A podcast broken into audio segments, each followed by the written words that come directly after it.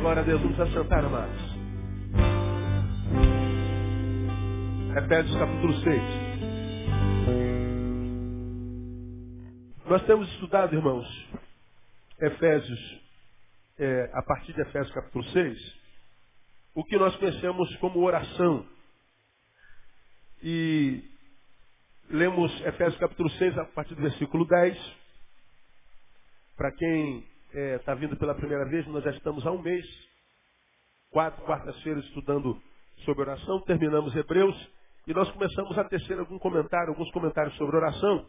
E nós lemos no primeiro estudo, Efésios capítulo 6, a partir do versículo 10, onde Paulo fala sobre a armadura de Deus, que nós devemos tomá-la, vesti-la. É tomar posse da armadura de Deus. Quem nunca leu os capítulos, leia de, de 6 de Efésios. E ele diz que nós devemos tomar a armadura de Deus e não é à toa, não é só para fantasia, não. Ele está dizendo que nós precisamos tomar a armadura de Deus para que a gente possa resistir no dia mal. Então ele está dizendo que dias maus virão na agenda de todo ser humano. Em toda agenda tem um dia mal, em toda geografia tem um dia mal. Ele está dizendo, versículo 13, portanto, tomai toda a armadura de Deus para que possais resistir no dia mal. E não para que nós sejamos libertos de dias mais. Não. Ele está dizendo, o dia mal virá. Mas ele está dizendo, se você tomar a armadura de Deus, quando esse dia mal vier, que é inevitável, você vai permanecer firme e você vai fazer todas as coisas. Ele está dizendo que o dia mal não será capaz de paralisar a nossa vida.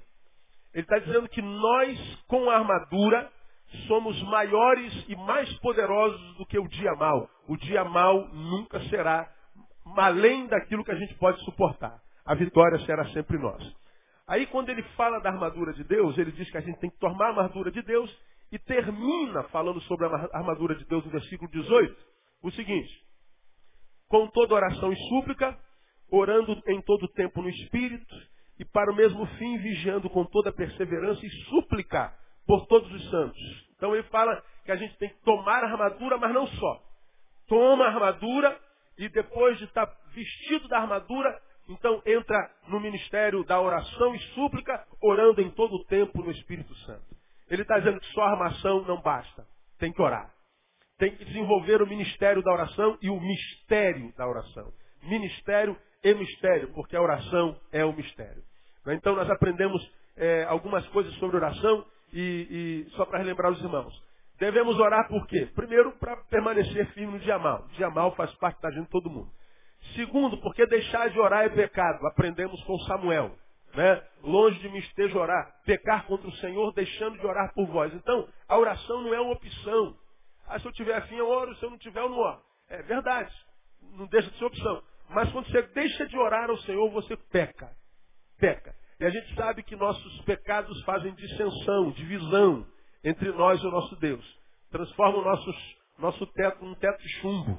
Né? Está lá em Isaías 54. Nossos pecados fazem divisão entre nós e o nosso Deus. Então muitas vezes nós não percebemos porque a vida má, a gente procura um pecado de comissão que a gente cometa. Sei lá, um pecado carnal, um pecado é, de maldade, algum mal que a gente fez a alguém, alguma perversidade que a gente fez a alguém. Poxa, mas eu não faço mal para ninguém, pastor, então não tem pecado, não. Deixar de orar é pecado. Então a gente precisa orar por causa disso. O é, que mais que a gente aprendeu? A gente aprendeu que a gente precisa orar, porque oração é o que transforma nosso encontro com Deus em relacionamento. Relacionamento não é sinônimo de conversão. Eu me converti, aceitei Jesus, legal. Então você se encontrou com Ele. Começou o flerte. Agora esse flerte vai dar em casamento ou namoro ou relacionamento a partir da tua vida de oração. A Bíblia diz que nós somos convencidos do pecado pelo Espírito. A fé vem pelo ouvir. Então nós ouvimos a palavra, essa palavra com o Espírito Santo nos convenceu de que somos pecadores, aceitamos Jesus. Então nos encontramos com Jesus. Porque ele falou ao nosso coração. Quando é que o encontro se transforma em relacionamento? Quando eu respondo ao que ele falou comigo. Quando eu ouço a Deus através da sua palavra, e ele falou comigo, então eu falo com ele, eu respondo ao que ele falou comigo, e eu falo com ele através da oração. Ele fala comigo através da palavra, eu falo com ele através da oração. Quando ele fala comigo e eu falo com ele, isso é um relacionamento. Agora, enquanto só ele fala comigo, eu abro a palavra e leio. Venho à igreja, ouço o sermão. Venho para o culto, é, é, ouço a palavra. Mas se eu, ao longo da semana, não falo com ele, isso não é relacionamento. Nós não gostaríamos que nossa namorada falasse conosco só domingo, é, duas horas, ou só quarta-feira. Nós não gostaríamos que nosso marido, nossa esposa, nosso filho falasse conosco uma vez na semana, uma horinha. Né? Imagina a gente passar do lado do nosso ente querido a semana inteira, ele nem olha para a nossa cara. Pois é, não é relacionamento. Relacionamento pressupõe diálogo. Por isso que a gente tem que orar. Terceiro, ou mais, aprendemos que devemos orar porque existe um diabo. Diabo, vosso adversário, anda ao vosso derredor, rugindo como leão, buscando a quem possa o quê? Tragar. Está lá, Pedro, 2 Pedro capítulo 5. E nós aprendemos o quê? Tragar, para quem é fumante aqui sabe, né? para quem, quem é suicida sabe. Ah, você bota aquele cigarrinho de 10 centímetros na boca e vai tragando. Cada tragadinha, o cigarrinho que você fuma vai diminuindo. Ele vai se transformando em quê? Cinzas. Você vai tragando o cigarro e o cigarro vai virando cinzas. O diabo anda ao nosso redor buscando quem possa tragar. Ou seja, o processo do diabo não é matar da noite para o dia. Nem sempre o processo de destruição do diabo é instantâneo. Arrebenta com ele, não. O diabo vai matando você devagarinho. Ele vai roubando a sua fé devagarinho. Ele vai roubando a sua alegria devagarinho. Ele vai tirando você da comunhão devagarinho. É um amiguinho aqui, uma palavrinha aqui, um namoradinho aqui, uma aulinha ali, um relacionamentozinho aqui. É uma deixada de de culto aqui para ir numa reuniãozinha ali. É, ele vai matando você devagarinho e você está sendo morto e não percebe e vai praticando coisas que a palavra contradiz e, e, e reprova. E você diz assim, não tem nada a ver, pastor. Pois é, de nada a ver e nada a ver. Eu tenho me encontrado com uma geração de crentes mortos. Aqui hoje tem, tem alguns que já estiveram aqui, ó, ministrando. Seja na palavra, na adoração, na dança, no louvor. Hoje estão aí sem o brilho da glória de Deus nos olhos, porque a Bíblia quando, quando sabe, você sabe que o coração alegre faz o quê? Aformoseia o rosto. E quando o coração, do coração sai a alegria do rosto, do, do coração, o que, que acontece? O rosto perde o brilho da glória. A gente sabe, quem tem o Espírito Santo tem, tem discernimento, sabe se uma pessoa está em comunhão ou não pela fisionomia dele. É muito simples ver. Sabe pelo brilho dos olhos. Simples como, como clara é a água potável. A, a, a, quando, quando Icabode, diz Samuel, acabou, quando vai, Icabode, uma palavra significa foi-se a glória. Quando a glória de Deus sai de uma pessoa, o, o brilho do Espírito some também. Da mesma forma como o coração alegre formoseia, o coração entristecido ou sem alegria se embrutece. Logo, logo, o brilho da alegria, a alegria do Senhor é a nossa força. Então, o diabo, quando quer matar alguém, ele tira a força. Tirou a força, tirou a alegria tirou a alegria, tirou a força. Então a vida da pessoa vai se tornando uma vida. Como é que está a sua vida? Mais ou menos. E como é que está? Mais ou menos. E mais ou menos. A gente vai de mais ou menos em mais ou menos, mais para menos do que para mais. Né? Então, quando a gente ora, a gente ora porque o diabo está querendo tragar a gente. Só que falar em diabo hoje não é tão simples. Porque acreditar no diabo também não é tão simples. Ah, diabo não existe, o inferno não existe. O inferno é aonde? Aqui. É o que o homem contemporâneo diz. Quem dera, irmão, se o inferno fosse aqui, eu farei nas outras reuniões. Eu diria, Senhor, pode tirar meu nome do céu. Me deixa aqui no inferno. Se puder não morrer, é melhor ainda, porque o meu inferno é uma bênção. Meu inferno tem esposa igual a minha. Meu inferno tem até uma igreja, cara, para pregar o evangelho. No inferno tem amigos como o meu. No inferno tenho filhas como a minha. Então, se o inferno é aqui, pelo amor de Deus, me risca do céu, porque eu estou bem. A tua vida pode estar um inferno, mas o inferno não é aqui. Ah, é bem pior. Não é? Por que, que a gente não tem facilidade de crer no diabo no inferno? Aprendemos. Só para relembrar. 2 Coríntios capítulo 4. Vamos lá. De repente você é um desses aqui. É bom, quem sabe, ouvir, quem sabe a fé não é gerada no teu coração. Né? Por que, que a gente tem dificuldade de crer no diabo? Por causa da cegueira espiritual do nosso tempo. 2 Coríntios capítulo 4 diz assim. Pelo que tendo este ministério, assim como já alcançamos misericórdia, não desfalecemos. 2 Coríntios 4, agora o versículo 2. Pelo contrário, rejeitamos as coisas ocultas, que são vergonhosas. Vamos ver o 3 direto para ganhar tempo. Mas se ainda o nosso evangelho está encoberto, está encoberto em quem? Naqueles que se perdem que está encoberto. Quem são esses que estão perdidos ah, na vida dos quais o evangelho não significa nada? Versículo 4. Nos quais o Deus deste século fez o que? Leia para mim. Chegou o entendimento de quem? Dos incrédulos. Por que, que é difícil crer no diabo e na existência do inferno? Por que, que a incredulidade a respeito das coisas espirituais trevosas, das trevas da realidade? Porque o, o, texto diz que o Deus desse século, a Bíblia diz que, esse, que o mundo jaz em quem? No maligno. Então o Deus desse século, que é o diabo, cegou os olhos, mas não, não é o olho, o olho biológico, cegou os olhos do entendimento. Então, se o camarada não tem o Espírito Santo de Deus, não adianta explicar, porque ele não vai entender, não vai crer. É incredulidade. Tem a ver com o que está em 1 Coríntios capítulo 2. Volta um pouquinho a tua página. Eu acho que isso é muito importante, relembrar sempre é importante. A gente aprende por, por repetição. Né? Ah, eu não acredito nisso, pastor. Isso para mim não quer dizer nada. Eu entendo. Como eu falei na quarta-feira passada, o ateísmo é compreensível. O ateísmo é lógico. Não crer é uma atitude lógica. Eu respeito todo ateu, compreendo todo ateu, e eu acho que você tem razão de não crer. A sua incredulidade é lógica. E lógico é a fé. A fé não tem explicação. A fé é um negócio quase burro mesmo. Por que você crê? Eu creio porque eu creio. Acabou. Explique sua fé. Não tem explicação. Como é que você sabe que o inferno existe? Está escrito. Como é que você sabe que o céu existe? Está escrito. Tem prova? Não. Então como é que você crê? Eu decidi crer. Isso é ilógico. É ou não é? É ilógico. Agora diz também que a fé é um dom de Deus.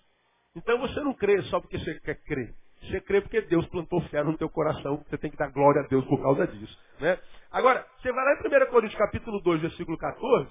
Olha o que Paulo diz lá taxativamente. Ora, o homem natural, leia para mim, não aceita as coisas do Espírito. Por quê? Para eles são loucura. E não pode o quê? Entendê-las. Por quê? Se discernem espiritualmente. O homem natural não aceita as coisas do Espírito de Deus porque elas são loucura. Mas tua fé é louca. É verdade. Prova que Deus existe. Não tem como.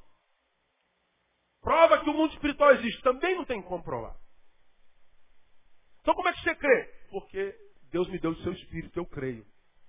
E a gente se entrega a essa fé loucamente. A fé é louca. Então o homem natural que não consegue mergulhar na fé não tem como entender. Não dá. Agora, veja o versículo 15. Mas o homem, mas o que é espiritual, discerne bem tudo, enquanto ele por ninguém é discernido. Então as coisas do espírito é para quem é espiritual. A fé é dom de Deus. Então, quando o cara fala assim, eu não creio em nada, é lógico, tem razão. O ateísmo é lógico. E a gente tem que orar por ele, para que Deus possa plantar nele o espírito da fé, o espírito de fé, para que Deus possa dar-lhe o dom da fé, para que ele possa vencer a incredulidade, quem sabe discernir o mundo espiritual. Porque quando você crê, então diz o texto, você consegue discernir. A fé gera razão, mas a fé em si é irracional. Versículo 15 está dizendo exatamente isso. Mas o que é espiritual, discerne. Discernir é entender. É compreender. Eu só compreendo quando tenho fé. Mas a fé é inexplicável. Quando eu tenho isso que é inexplicável, porque eu tenho, eu consigo entender. Então você discerne bem o mundo espiritual. Você sabe muito bem quando é um espírito maligno está agindo na vida da pessoa, você fala assim, isso é demônio. Mas o cara fala assim, não, isso aí é transtorno obsessivo. Ah, isso aí, tu, tu, tu tá discutindo com teu marido que é ímpio, tua mulher que é ímpio, de repente ele vem com uma palavra, você fala assim, meu Deus, isso não é meu marido. Aí você fala assim, não é você, marido. Aí ele xinga você, claro que sou eu, você está pensando o quê? Está pensando que eu estou endemoniado? Não, não estou pensando, não, tenho certeza. É que você que não sabe. Não é? Ele não, não acredita. Por exemplo, tivemos gente de casal agora, ó, oh, o hotel maravilhoso, a palestra foi maravilhosa, tudo maravilhoso. Mas tinha um homem lá que no primeiro dia, ele, ele brigou com um, ele é o dono. Aposentado, tem mais nada para fazer na vida, então fica lá enchendo o saco de todo mundo. Aí a, a menina estava enchendo as bolas, botou adesivo no granito, só para botar o, uma guia para encher a bola. O homem veio, quase matou a menina. Quer estragar o meu granito? Você está botando é, é, é, adesivo no meu granito. É uma, uma, um durex. Durex estraga granito, irmão? Nunca. Atropelou a menina. Depois atropelou o Clevinho. Depois atropelou a Alessandra. Depois atropelou Isaías. Eu falei, não, agora chega. Ah, eu subi no, no, lá no restaurante e disse, cara, cadê o dono? Quero falar com o dono. Aí eu atropelei o dono. Falei, olha, nós estamos pagando pelo hotel. O senhor não está fazendo favor nenhum para nós. Nenhum. Queremos ter toda a liberdade que o hóspede tem. Não vou mais tolerar nenhuma ação do Senhor em nome de Jesus. O velho sumiu o restante do retiro. Foi um dos melhores retiros que nós tivemos em todos os tempos. Todo mundo querendo voltar para o hotel. Provavelmente será lá no ano que vem, em nome de Jesus. Tomara que você esteja lá com seu marido, com a sua esposa, porque foi uma benção. Aí, depois que o velho foi repreendido, acabou, o velho sumiu. Agora, no início ele podia atrapalhar o retiro todo, porque ele estava perturbando todo mundo. Aí nós viemos de volta e falamos assim, cara, aquilo era espiritual. E era. Era. A gente não discerne, a gente discerne bem tudo. Então, por que a gente tem dificuldade de acreditar nesse diabo? É, é cegueira. Segundo, nós aprendemos em Colossenses 2,8. Vamos lá, passa um pouquinho para a Bíblia. Colossenses 2,8. Diz assim, tendo cuidado para que ninguém vos faça presa sua. Olha, presa sua por meio de quê? Filosofias e vã sutileza. Segundo a tradição dos homens. Segundo os rudimentos do mundo e não segundo Cristo. Então nós falamos, o que que impede o homem de crer nesse texto do diabo hoje? Embora a Bíblia afirme que ele existe. Desequilíbrio do saber. Isto é, sobrecarga de filosofia humana em detrimento de deficiência de sabedoria divina. A gente começa a estudar filosofia humana e eu aconselho a todo mundo estudar filosofia. Eu sou graduado em filosofia e amo filosofia. Ler é o meu hobby principal. Amo leitura, leio de tudo.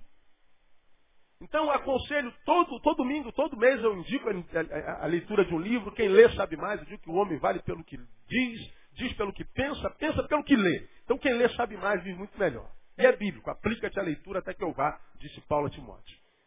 Então, acho que a, a, a filosofia abre o nosso, nosso leque de discernimento, de conhecimento, nos ensina a pensar, a discernir, a raciocinar melhor. Agora, quando a gente só estuda isso, em detrimento do saber divino, Aí a nossa mente vai sendo cauterizada, cauterizada, cauterizada, nos materializamos e nos mundanizamos de modo que o mundo dos espíritos, o mundo espiritual perde razão, perde sentido. Vamos tentar, com a lógica filosófica, entender o que é ilógico. Vamos entender Deus, que é ilógico, o mundo espiritual que não tem lógica nenhuma. Se o mundo espiritual tivesse lógica, você seria eleito por Deus para a salvação? Se você fosse Deus, você se escolheria? Com a vida que você vive? Duvido que você escolheria. Se eu fosse Deus e conhecesse a vida do Neil, eu botava o Neil bem longe da minha igreja. Conhecendo os pensamentos, os desejos, o que ele é por dentro. Mas não, Deus, a despeito de nós, continua amando a cada um de nós. Enquanto todo mundo pergunta por que, que Deus permite que eu sofra, eu não entendo não é isso. Eu não entendo como é que Deus consegue amar um ser como eu e você. É isso que eu não entendo. Como é que ele permanece fiel ainda que nós sejamos infiéis? É isso que eu não entendo. Porque é ilógico. Porque muitas orações que eu já fiz na minha vida, irmão, atendendo tanta gente, você, oh Deus, se eu fosse Deus. Esse mundo já tinha acabado, eu já tinha mandado umas 25 arcas de Noé, uns 38 dilúvios. Eu já tinha acabado umas mil vezes esse mundo. Mas não, Deus vai tolerando a gente, né? A gente vai fazendo, vai fazendo e Deus vai tolerando a gente. E só, só Deus para só Deus para aguentar do seu povo. Não é fácil não. Aí a gente tenta entender o ilógico com lógica humana. E aí quando a gente então tem esse, esse desequilíbrio no saber, a gente se chafurda de, de, de saber humano, mas estamos com inanição de saber divino. A gente lê todos os filósofos e pensadores. Eu acho que é uma boa leitura, se você puder comprar a coleção Todos os Pensadores, conhecer a biografia de todos os pensadores que passaram pela história, nossa, coisa linda, só que é muito caro, mas vale a pena, tem lá no meu gabinete. Então é bom entender a vida dos pensadores que nos ajudaram né, com esse saber que nós temos é, é, acadêmico, que é maravilhoso. Agora, quando a gente só estuda aquilo lá e não estuda nada disso aqui, então nós estamos realmente matando, fazendo fenecer o Espírito dentro de nós, estamos extinguindo o Espírito, como diria é, Paulo aos Tessalonicenses. Desequilíbrio de saber. E hoje, para a gente terminar, orar porque existe diabo, por que, que a gente tem dificuldade de crer no diabo? 1 Timóteo capítulo 4, vamos lá. Guarda isso que eu vou mostrar para você nesses 20 minutos aí. 1 Timóteo capítulo 4. Você já abriu aí, amém? Olha o que Paulo está dizendo aí. Tem cabeçalho aí, em cima do capítulo 4, na sua Bíblia? Tem? O que está escrito aí? A apostasia do quê? Quais tempos? Dos últimos. Olha aqui que Timóteo, o Espírito Santo através de Timóteo fala para nós. Mas o Espírito expressamente diz que em tempos posteriores alguns apostatarão da fé. Como? Leia para mim. Dando ouvidos ao quê? Espíritos enganadores. E a doutrinas de demônios. Veja, é um espírito falando. É um espírito que produz doutrina. Só que são espíritos enganadores. Espíritos o quê? Enganadores. Deixam de ser espíritos por causa disso? Não. Só que são enganadores. E esses espíritos são doutrinados. Só que são doutrinas de demônios. Então escuta o que eu vou lhe falar. O fato de você estar num lugar que é cheio de doutrina, e geralmente nós evangélicos confundimos doutrinas com costume humano, com comportamento. Ou seja, na nossa igreja só pode usar saia embaixo do joelho. Ah, essa igreja tem doutrina. Na nossa igreja a mulher usa brinco. Ah, essa igreja tem doutrina. Na nossa igreja só se pode pregar de gravata. Ah, essa igreja tem doutrina. Ah, nessa igreja mulher não pode se depilar. Ah, essa igreja tem doutrina. E gente feia também. Né? Ah, essa igreja tem doutrina. Essa igreja tem doutrina. E a gente diz assim, essa igreja é boa, porque tem doutrina. Se é doutrina ou são regras comportamentais? Se é doutrina ou é comportamento interno? Porque com, com, é, co, é, como é que eu diria? Controlar cumprimento de saia, controlar roupa, controlar posturas corporais, só é possível dentro da igreja. Porque quando acaba o culto, cada um vai para o seu canto, ninguém tem como controlar ninguém. Então, controlar o que acontece aqui dentro, irmão, para mim é uma bobagem. Não, na minha igreja não acontece nada disso. Não acontece que você é cego, você se engane. Porque o que você controla é só o que os teus olhos veem. O que os teus olhos veem não é nada. Porque você só olha para o que está do lado de fora. Agora, Deus olha para o que está do lado de fora? Deus olha para o que está onde? Do lado de dentro. A gente olha o que parece ser. Deus olha para o que é. Então, para quem é em Deus, não precisa controlar o que ele parece ser. Quem está em Deus não precisa dizer para ele o que, que ele pode e não pode usar. O que ele pode e não pode fazer. O Espírito Santo de Deus é o seu guia. É a sua consciência. Agora, quando você tem que estar falando o tempo inteiro, rapaz, pode fazer isso, pode, pode, pode fazer isso? É porque esse cara não tem o Espírito Santo de Deus. Não adianta mandar de não fazer, que ele vai fazer de qualquer jeito. Porque é espírito de rebelião. Quando você prega a palavra, essa pessoa recebe a palavra pelo Espírito, amadurece, o ser maduro, você não precisa mandar fazer. Uma vez eu preguei um sermão aqui e disse assim, ó, a pior ordem a ser obedecida é aquela que não foi dada. Lembra disso? Quem se lembra dessa frase aí? A maioria. A pior ordem a ser obedecida é aquela que nunca foi dada. O pastor pode reexplicar? Posso. Tem coisas que são implícitos na vida. Por exemplo, você acabou de chupar o seu sorvete. Sobrou o palito e o papel. E o saquinho que estava dentro do coisa. Pois tu, tu acabou de chupar. Né? É, faz o que com o papel? Hein? Joga na lixinha de lixo. É isso que tem que fazer, não? Pergunta irmão que está do seu lado. Você joga sempre na lixinha de lixo? Pergunta ele. Eu não preciso saber a resposta, só pergunta. Está escrito em algum lugar que tem que jogar na lata de lixo? Não. Mas tem que jogar na lata de lixo? Tem ou não tem? Mas tem alguma ordem escrita que tem que jogar lá? Não, essa ordem não foi dada. Mas precisa ser cumprida. Isso é um exemplo. Isso é um exemplo. Varão, você vai no banheiro público. Como o homem mija em pé, né? Está lá a tampa do vaso. Quando você vai mijar, irmão, o que, que você tem que fazer? Hã? Levantar a tampa do vaso. Está do lado de um homem, pergunta se você levanta sempre a tampa do vaso. Pergunta ele. Tem alguma plaquinha escrito lá? Varão, levanta a tampa do vaso. Não, mas tem que levantar? Tem. Agora, não tem ordem, tem coisas na nossa vida que é implícito, irmão. A gente não é retardado. A gente sabe o que é certo, a gente sabe o que é errado. Se você tem o Espírito Santo de Deus, sabe no mundo espiritual o que é correto diante de Deus e o que é errado diante de Deus. A Bíblia diz lá, todas as coisas me são listas, mas nem todas convêm. Portanto, o texto está dizendo assim, você pode fazer o que você quiser. Gente, vocês são meus convidados. Vamos sair daqui, vamos para a esquina ali, tomar. Olha, hoje tem 200 garrafas de cachaça para a gente dividir. Opa, eu vou lá tomar uma cachaça, quem vai me pedir? Ninguém. Devo fazer isso? Não. Não tem nenhuma ordem escrita na Bíblia. Não bebais cachaça. Não está na Bíblia. Não fumeis. Não está escrito na Bíblia. Ordem que não foi dada. Mas a gente sabe que tem que ser obedecida. E por que, que ela é mais difícil? Porque ninguém mandou. Não tem ninguém controlando. É consciência. É domínio próprio. É lutar contra a preguiça de levantar o vaso. Ah, ninguém levanta vaso para mim também. Toda vez que eu venho aqui, esse vaso está tudo molhado, eu vou saber, não saber não.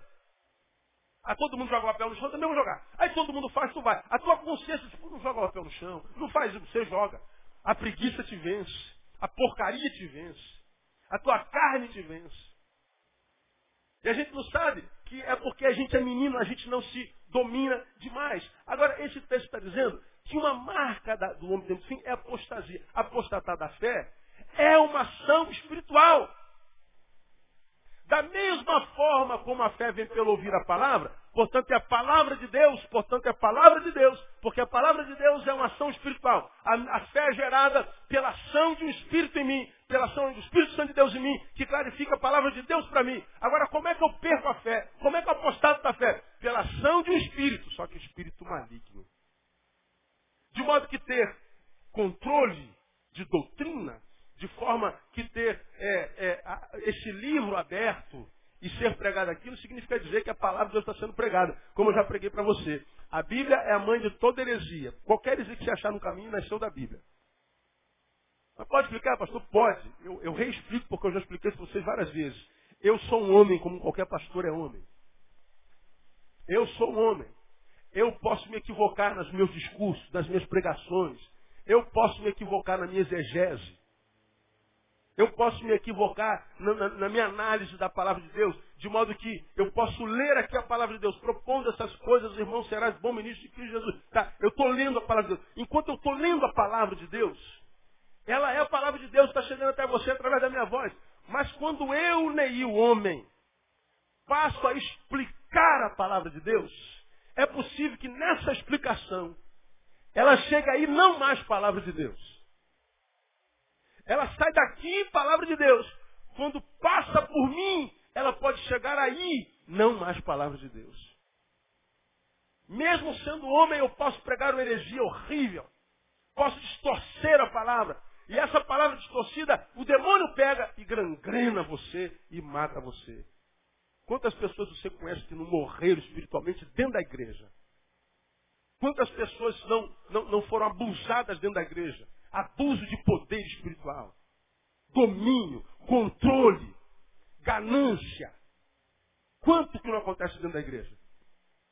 Ah, mas é um homem de Deus, é um homem de Deus. O homem de Deus não deixa de ser homem porque é de Deus. De modo que mais importante do que eu prego é o que você ouve. De modo que eu não posso entrar em qualquer igreja e receber sem mastigar com dentro do cérebro. Eu tenho dito a vocês, aqui de Betânia, vocês são livres para ir a qualquer igreja. Ninguém é proibido. Pastor, posso estar na igreja do pastor João Domingo? Você pode domingo de manhã, domingo. Você pode o que você quiser. Aqui não é nada proibido. Você quiser. Agora, o que eu sempre digo a vocês, quando vocês forem visitar uma igreja, não se iludam. Que porque um prédio está escrito igreja, que aquilo ali se transformou numa igreja. Não se iludam, porque um homem tem um PR na frente, que ele seja de fato um intérprete da palavra. Não se iludam porque cantou um corinho, que aquilo se transformou num culto. Porque a Bíblia diz que é pelos frutos que a gente conhece. E não pelo som que a gente ouve. E nem pelo milagre que a gente vê. Tem me encontrado com uma geração de gente que está aí perdida no mundo. Perdida. Com dificuldade de mergulhar na fé e na palavra. Nas águas do Espírito Santo sendo contaminado pelo mundo. Deus não existe, é furado, igreja é furada, é furada, é furada. Um bando de tolos que estão mortos. E alguns tão jovens jogando a juventude fora, achando que estar na igreja jogar a juventude fora e achando que aproveitar a vida está fora da igreja. O cara tem que estar retardado, mano. Preciso que ele não vê, não vê televisão. Não é possível que o sujeito não pare um instante para analisar as pulsões dos seus desejos. Se ele seguir as pulsões, onde é que ele vai parar? Não é possível que ele não vê a qualidade de vida da, dessa geração. Não, ele acha que largar Deus, largar a palavra é um bom negócio. Aí volta velho, quebrado, sem cura. Como eu costumo dizer aos que chegam no gabinete com 40 anos, pastor, por que, pastor, minha vida está assim, pastor? Eu não acho emprego, pastor. As portas não se abrem, pastor. As bênçãos não descem do céu, pastor. O que está acontecendo, pastor? Porque as portas estão fechadas, pastor. E eu sempre digo para ele, onde é que você estava quando tinha 20 anos de idade? O que, é que você estava fazendo aos 18 anos de idade? Estava estudando o quê? Que curso profissionalizante o irmão estava fazendo? Ah, pastor, eu estava zoando, pastor, estava nas rave. Eu estava por aí comendo todo mundo, pastor. Eu estava por zoando, bebendo cachaça, tomando a lourinha, pastor. Tava, sabe como é que é, né, pastor? Sou jovem, né, pastor? Estava curtindo. Pois é, agora vai ser um velho miserável. É isso. E o cara sai com raiva de mim. Amém? Vai com Deus. Vai com Deus. Posso viver sem, sem vocês? Posso. Eu não posso viver sem Jesus. E vocês podem viver sem mim também.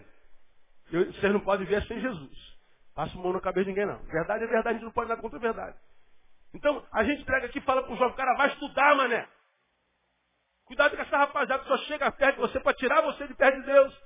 Para denigrir imagem do teu pai, da tua mãe. Para desconstruir o que a vida da tua família maravilhosa gerou em você. E você vai. Aí acha que vai ter 15 anos a vida inteira, 18 anos a vida inteira, 22 anos a vida inteira. Não vai. Então, quando, quando a gente fala de apostasia, a gente está falando que apostatarão da fé. Como?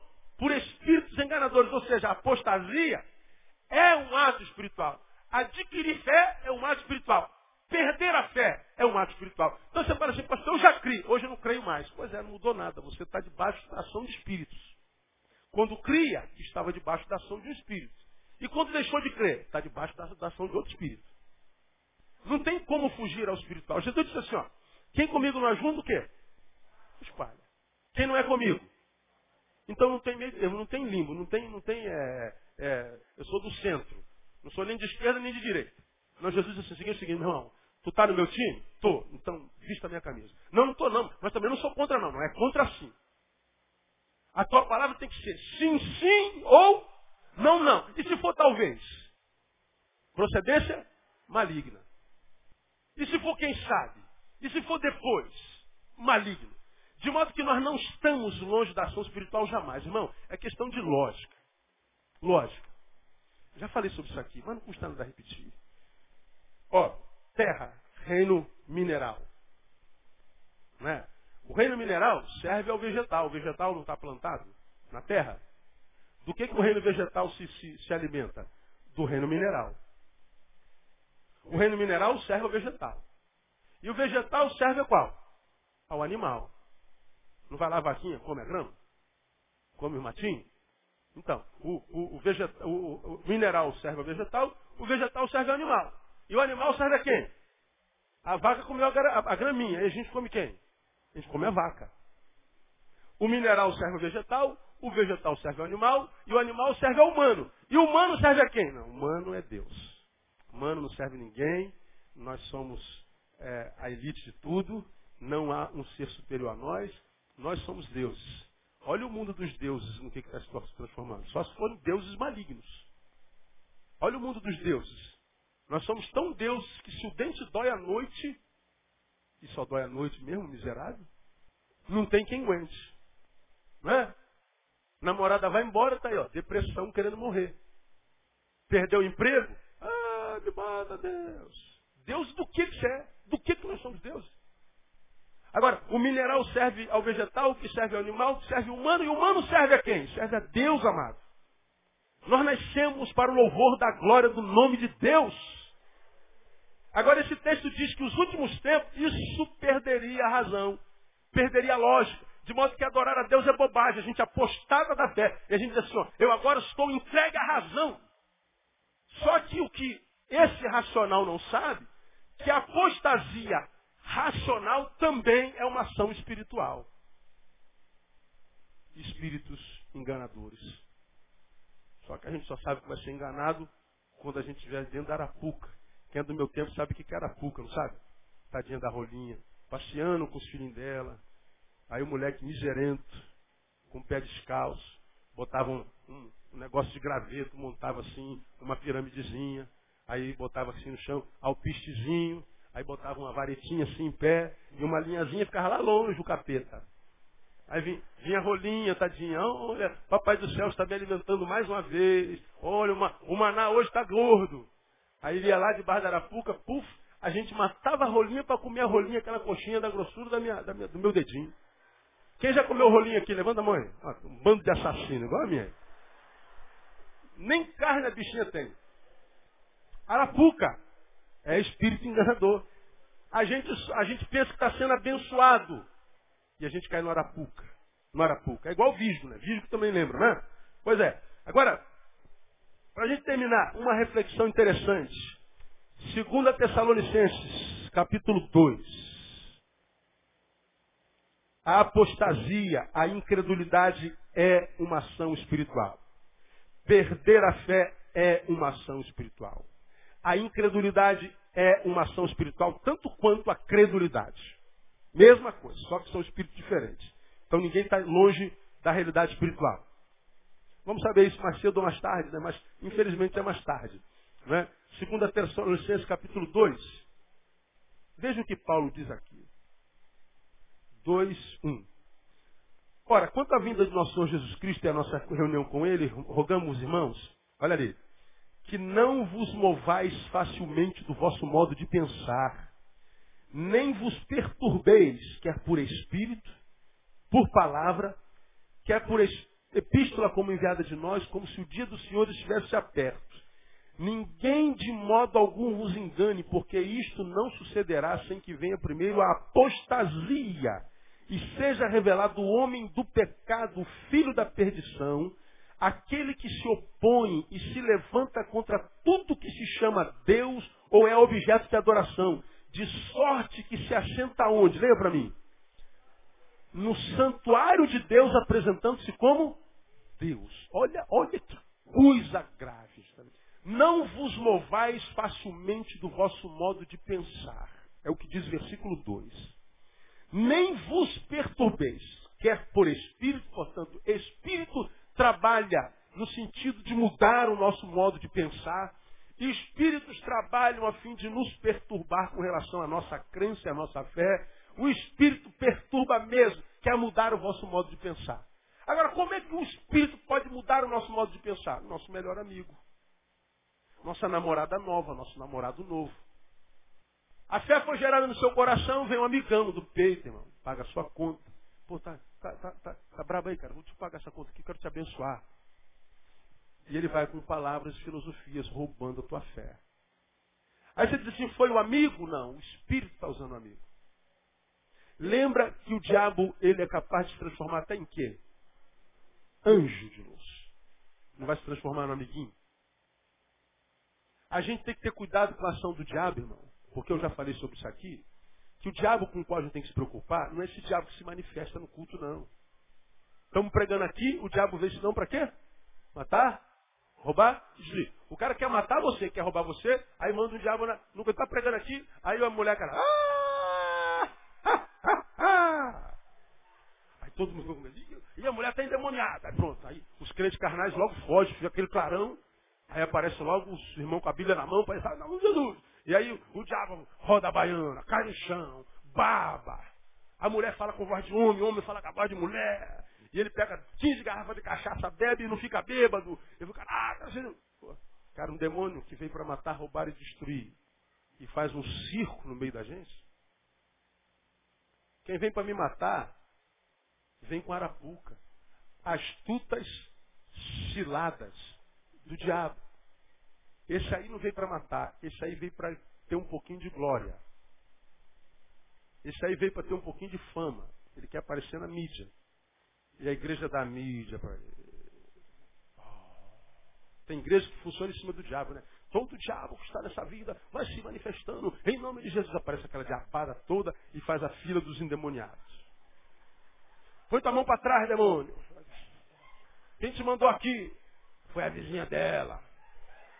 Mandou fazer o quê? Roubar o marido dela. E a igreja não tem conhecimento de palavras? Oh, Agora a igreja comigo, em nome de Jesus. Ah! O que, que houve? O que, que aconteceu? Está vendo, irmão? É assim que o diabo faz, mano. O diabo faz assim, irmão. Deixa eu falar uma coisa para você. Esse diabo aqui, ele é o desempregado no inferno. Está sem função lá. Esse aqui, ele vem para matar você, mas ele é daquele que vem vestido de vermelho, chifrudo, rabudo. Ele, ele é visto. E ali tem um demônio ali, tem um demônio ali. Se o demônio está lá, tu vai sentar lá do outro lado. Pronto, ele não vai matar nunca. Esse demônio é idiota. O demônio perigoso é aquele que é demônio em nós e a gente não sabe que em nós ele é demônio é aquele que diz que o diabo então entrou em Judas. Ele foi ao templo tratar qual era o preço da traição. Esse demônio gosta de dinheiro. Esse demônio senta com os poderosos. Esse demônio troca ideia com os que têm poder. Esse demônio faz com fábulas. Ô Judas, como é que a gente vai saber quem é Jesus? Deixa eu pensar. Olha o demônio raciocinando. Já sei. Quem eu beijar? E ele vem, ô oh, amado mestre, como é que vai meu mestre? E dá um beijo. Veja, Judas está dentro da sua razão. Judas está raciocinando. Judas não está babando. Judas não está gruindo. Judas não está com a mão para trás. E Judas estava cheio do diabo. diabo perigoso é aquele que usa um apóstolo que foi usado há dois minutos antes pelo próprio Deus. Tu és o Cristo, o Filho de Deus. Bem-aventurado és tu, Simão Barjona, porque não foi carne e sangue que tu revelou, mas o próprio Deus. O cara recebeu a revelação de Deus e daqui a pouco Jesus começa a falar da sua partida. Jesus, meu brother, não, fica, não fala assim perto desses meninos. Diz assim, não, eu estou preocupado com o senhor, mas não faço isso não. Ele tentou consolar Jesus, repreender Jesus, trocar uma ideia cabeça com Jesus. Para trás de mim, Satanás. O demônio que a gente tem que se preocupar é aquele que me usa sem saber que eu estou sendo usado. É aquele que usa Pedro. É aquele que usa Judas. É aquele que senta do nosso lado na vida de um irmão e ora por nós. Que está travestido no nosso meio. E que a gente nunca vai saber que é demônio se não tiver Espírito Santo de Deus em nós.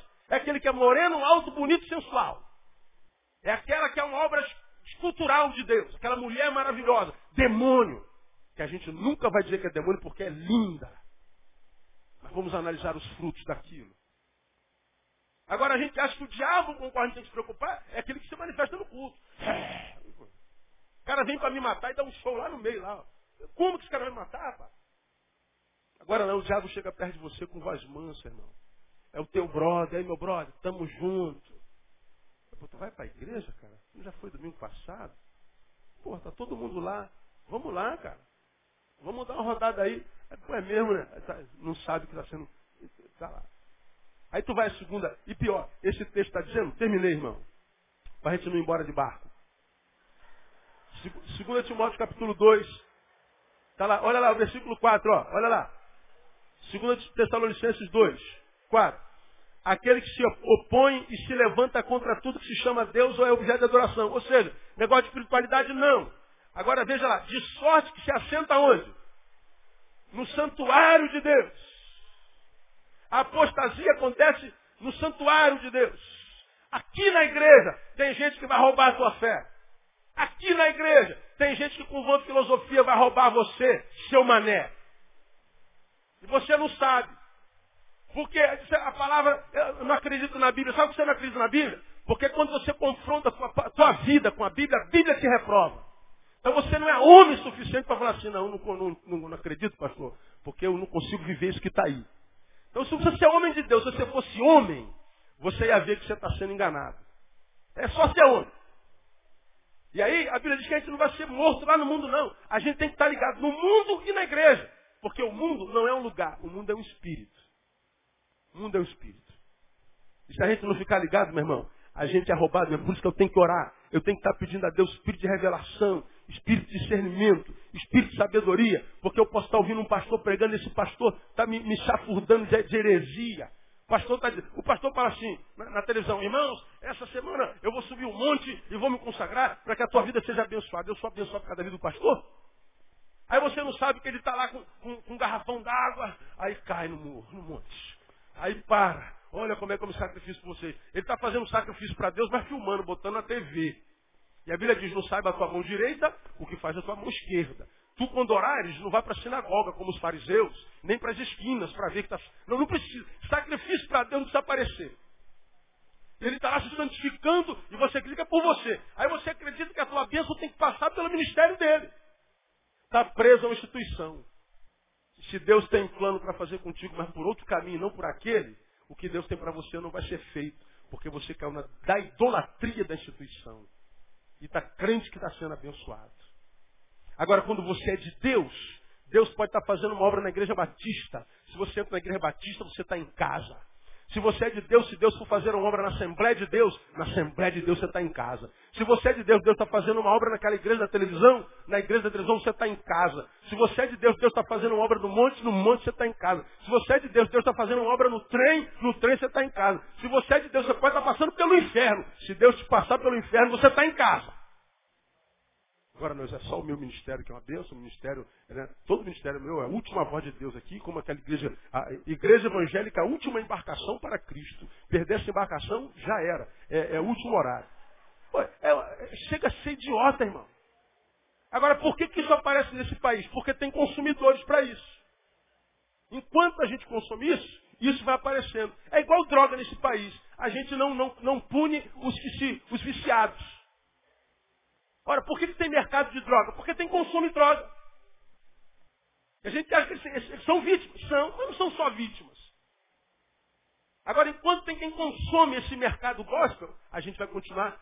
E a Bíblia diz, eles estão dentro da casa de Deus. Eles estão dentro da casa de Deus. E, e essa palavra é, é, muito, muito, muito, muito, muito, muito, muito, muito grave. E a gente precisa estar ligado. Senão, a gente é roubado na fé pelo diabo dentro de Deus. Para a gente terminar, João capítulo 10.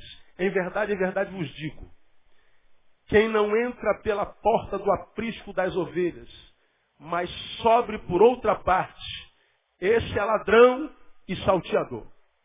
Vou repetir. Em verdade, em verdade vos digo: quem não entra pela porta do aprisco das ovelhas, mas sobe por outra parte, esse é o quê? Ladrão e salteador. Quem é o ladrão e salteador? É o diabo. Agora, diga. As ovelhas e o diabo estão aonde? Está escrito aí. Onde eles estão? Não ouvi. No aprisco. Só que a ovelha entrou por onde? Pela porta. E o salteador? Por outro lugar. Mas entrou. Vou ler de novo.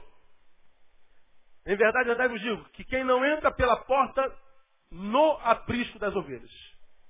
Então há uma entrada pela porta. Porta da frente, você foi chamado, eleito. Mas sobe por outra parte. Esse é ladrão e salteador. Um entrou pela porta, é convidado. A gente abre a porta para quem é amigo. Mas a quem entra sorrateiramente. Todavia, esse texto está dizendo que as ovelhas de Jesus e o diabo, ambas estão dentro do aprisco. Quer dizer, portanto, que o diabo trabalha de dentro para fora, não só de fora para dentro. Você pode estar sentado do lado de um demônio. Sangue de Jesus tem poder, mano. Quem tem entendimento, entenda. Quem tem ouvidos, ouça que o Espírito diz à igreja. Não creiais a todo espírito, diz a palavra. E não se iludam acreditando que todo prédio que tem uma placa escrita igreja é igreja que todo homem que tem um PR na frente é pastor e que toda reunião que tem uma música é culto. Porque você pode estar sendo morto, roubado, sem saber. De modo que o que vale no final é discernimento. A gente vê crente pedindo é, dom de tudo que é gente. Dá-me dom de língua, dá-me dom da cura, dá-me som. Ninguém pede dom de discernimento de espírito. Para mim é o mais importante. Porque se a Bíblia diz que há um dom chamado de discernimento de espíritos, Portanto, o que, ele está falando? Que haverão espíritos que só serão detectados por alguém que tem o dom do Espírito Santo. Então, espíritos enganadores são uma realidade. E é tão fácil de ver, irmão. Tão fácil. Você está em ministério você não conhece a vida do pastor, não sabe quem é a mulher dele, quem são os filhos, o que, é que faz na vida, não sabe nada, mas fala bonito, dá soco no púlpito, dá glória a Deus, é sapatinho de fogo, tem poder, me arrepio, pastor. Pois é, conhece a vida dele de onde? Não conheço, pastor. Está botando a mão na sua cabeça. Alguns de vocês mandam até dinheiro para sustentar o ministério dele, né? Você não sabe nem o que está sustentando. Porque está acreditando que os teus olhos estão vendo. Que Deus te abençoe, irmão, te dando discernimento. Porque nós vivemos num tempo de espíritos enganadores. E se você é minha ovelha, acredita que eu estou te falando, vai lá em Malaquias capítulo 4, capítulo 2, capítulo 2 e veja a maldição do sacerdote infiel. Não deixe que qualquer um bote a mão na sua cabeça e ore. Eu quero orar por você. Vamos orar. Me dá a mão aqui. Vamos orar. Não deixa botar a mão na sua cabeça se você não conhece a vida. Sabe nada, não bota, vamos orar aqui juntos, vamos olhar os dois. Mas não deixa botar a mão na sua cabeça e ministrar. Chega em casa, lê Malaquias capítulo 2, você vai ver a, a maldição do sacerdote infiel. Amaldiçoarei as vossas bênçãos. Eu tenho me encontrado com um monte de crente amarrado, porque tem gente botando a mão na sua cabeça que você pensa que é de Deus só porque é famoso. Você não sabe nada da vida dele, nada. Então, essa palavra para quem tem discernimento. Que Deus te abençoe com esse discernimento e te livre de todo espírito enganador no nome de Jesus. Vai orar, meu irmão. A gente precisa orar. Amém, amados? Aplauda o Senhor. Vamos ficar em pé, vamos embora para casa. Aleluia.